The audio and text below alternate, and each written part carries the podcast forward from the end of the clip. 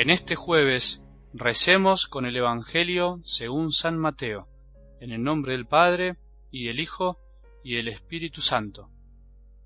Jesús dijo a sus apóstoles, Por el camino, proclamen que el reino de los cielos está cerca, curen a los enfermos, resuciten a los muertos, purifiquen a los leprosos, expulsen a los demonios. Ustedes han recibido gratuitamente, den también gratuitamente. No lleven encima oro, ni plata, ni monedas, ni provisiones para el camino, ni dos túnicas, ni calzado, ni bastón, porque el que trabaja merece su sustento. Cuando entren en una ciudad o en un pueblo, busquen a alguna persona respetable y permanezcan en su casa hasta el momento de partir. Al entrar en la casa, salúdenla invocando la paz sobre ella.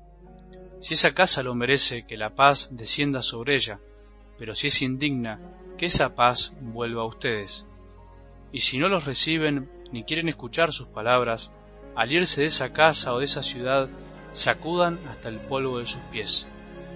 Les aseguro que en el día del juicio, Sodoma y Gomorra serán tratadas menos rigurosamente que esa ciudad. Palabra del Señor.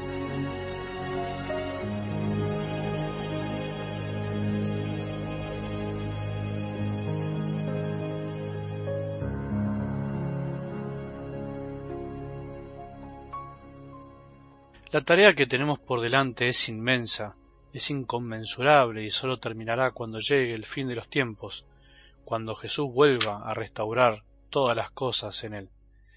Esta tarea que Jesús encomendó a sus discípulos cuando los llamó, la que nos encomienda cuando nos llama, es la de participar en esta gran obra de amor que atraviesa todos los tiempos y corazones a lo largo de la historia.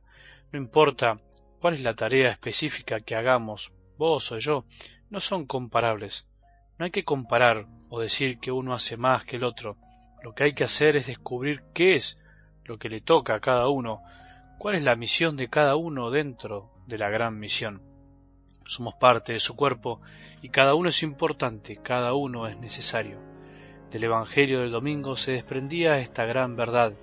Somos llamados y enviados a colaborar en la misión de Jesús, en la misión que su Padre le encomendó. ¿Estamos dispuestos a ayudar? Continuemos con la paciencia, que no solo todo lo alcanza, sino que además se alcanza. Es algo que debemos trabajar en la vida, es algo que se va forjando en nuestro interior en la medida en que vamos practicándola, en la medida en que somos pacientes. No podemos pretender ser pacientes de un día para el otro. La paciencia a veces toma la forma de soportar, aprender a cargar ciertas cosas, aprender a callar, aprender a masticar interiormente lo que nos pasa, podríamos decir que toma la forma de la pasividad. Y otras veces la paciencia tiene que ser activa, no solamente un apichonarse y saber esperar, sino también hacer cosas que nos ayuden a vivirla. Por eso la paciencia va abrazada al amor, nos ayuda a amar, es activa porque el amor es activo. No siempre es quedarse y saber esperar, sino también levantar la cabeza, mirar y decir, ¿dónde puedo poner mi corazón, dónde puedo exponerme para poder amar. Y esa exposición, por supuesto, que a veces nos hace vulnerables y nos hace sufrir. La paciencia puede ser activa o puede ser pasiva. Recordemos que la paciencia se alcanza. No pensemos que es por arte de magia, no es que de un día para el otro. Seremos pacientes lentamente y por eso aunque parezca redundante, hay que ser pacientes hasta que lleguemos a alcanzarla, que es en definitiva la que nos da la felicidad porque es la que nos da el amor. Hoy también es un día para ser pacientes, es día para levantar la cabeza y decir dónde puedo poner mi paciencia activa, dónde puedo practicarla. En algo del Evangelio de hoy Jesús nos dice, den gratuitamente porque han recibido gratuitamente. Si recibiste gratuitamente el don de la fe, el don de creer en Él, y creyendo podés mirar y vivir las cosas de otra manera, recibiste no solo el don de la fe, sino también tu familia, tantos bienes, tantas cosas en tu vida que te ayudaron a ser lo que sos.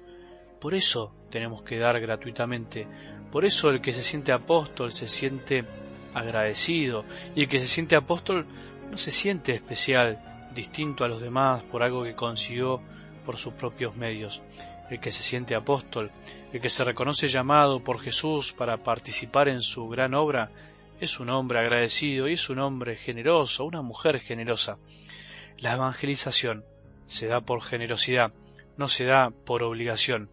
No vamos a predicar y a llevar el Evangelio a los demás en nuestro trabajo, en nuestra familia, en la parroquia, en la comunidad, en el grupo, por una obligación moral, solo por un mandato de Jesús, sino porque nos reconocemos gratificados, nos reconocemos agraciados por Jesús, nos reconocemos mirados, amados por Él, y eso hace que de pronto desborde nuestro corazón y tengamos ganas de decirle a los demás, mira, yo recibí esto y como lo recibí, quiero dártelo.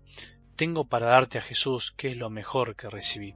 Qué lindo que es sentirse apóstol, sentirse agraciado, sentirse elegido porque Él nos amó primero y por eso tenemos tantas ganas de mirar a los demás a los ojos y decirles esto tengo para darte. Que hoy sea un día en que demos gratuitamente tantas cosas que recibimos gratuitamente.